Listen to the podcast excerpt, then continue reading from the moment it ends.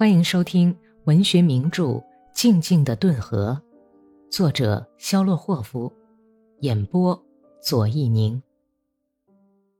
第二百零四集。等大家都躺下准备睡觉了，潘泰莱普洛科菲耶维奇把格里高利叫到院子里，在台阶上坐下，想跟你聊聊。老头子拍了拍格里高利的膝盖，悄悄说。一个星期以前，我到彼得罗那儿去了一趟。他们第二十八团现在住在克拉奇那边。儿子，我在那里过得可真不错。彼得罗很能干，是个过日子的好手。他给了我一大包衣服、一匹马，还有糖，是匹很好的马。你等等。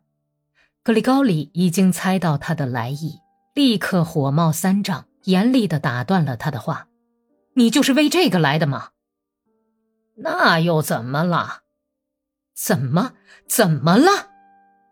要知道，大家都在抢啊，格丽莎，大家都在抢。”格里高利一时找不到适当的话，就发疯似的重复说：“自己家的东西还少吗？”你们简直太可恶了！在德国前线打仗时，曾经为了抢劫枪毙过多少人？你别叫嚷！父亲冷冷地拦住他的话头。我不是来向你要的，我什么也不需要。我今天活着，也许明天就腿一伸。你要为自己想想。你说说看，你以为你是大财主呢？家里只剩下一辆四轮马车了，可是你，哼 再说，为什么不拿这些投奔红军的人家里的东西啊？不拿倒是罪过，可是拿回家去，就连块树皮也有用啊！你快别对我说这个了，不然的话，我立刻就把你从这儿赶走。我为了这个打哥萨克的嘴巴子。可是我的父亲却来抢老百姓的东西，格里高利气得直哆嗦，气喘吁吁地说：“呵，就是为了这个缘故，才把你的连长给撤掉的吧？”父亲狠狠地嘲笑他说：“连长对我有他妈的什么用呢？排长我也不想干了。”那是当然的了，聪明，聪明。他们沉默了一会儿。格里高利点上烟，借着火柴的光亮，他看到了父亲窘急生气的脸。现在他才完全明白父亲的来意。为了这个，把达利亚也带来了，老糊涂，他是来往回运赃物的呀。他心里想。斯基潘阿斯塔霍夫回来了，听说了吗？潘特莱普洛科菲耶维奇无动于衷地说：“这。”这是怎么回事啊？格里高利大吃一惊，连手里的烟卷都掉了。就是这么回事，原来他是被俘了，没死。他混得很阔，回来了。他的衣服和东西，哎呦，简直是海了，拉来了两大车。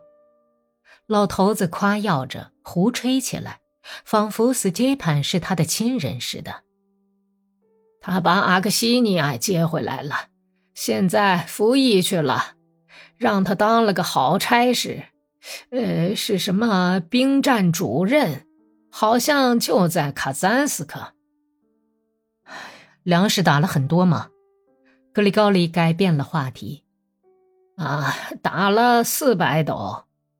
你的孙子孙女都好吗？啊哈哈，孙子孙女嘛，儿子。都乖极了，你顶好给他们带点什么礼物回去。哎，前线上有什么礼物好带呀？格里高利伤心的叹了口气，心里却在想着阿克西尼亚和斯杰潘。你就没有多弄几支步枪吗？呃，没有多余的吗？你要那玩意儿干什么？哎呀，家里有用啊。防备野兽啊，防备坏人呐，以防万一嘛。我搞到了整整一箱子弹，运的是子弹，我就拿了一些。哼，到辎重队里去拿吧，这玩意儿多得很。格里高里苦笑了一声。好了，去睡吧，我要去查岗了。第二天早晨，北申斯克团的一部分队伍从村子里出发了。格里高利走着，深信已经使父亲认识到抢人家的东西可耻，一定空手回去了。可是潘特莱普洛科菲耶维奇把哥萨克们送走以后，就像主人似的走进谷仓，从架子上。摘下一副马轭和一副皮马套，拿到自己的马车上。女主人满脸老泪纵横，跟在他身后，抓住他的肩膀，哭喊着：“老爷子，亲人呐，你你不怕上帝怪罪吗？干嘛要欺负我们孤儿寡母啊？把马套还我吧！”还我吧！看在看在上帝的面上，得了，别喊什么上帝了。麦勒霍夫回嘴说，一瘸一拐的躲开娘们儿的纠缠。你男人到了我们那里也一定会拿的。你男人大概是政治委员吧？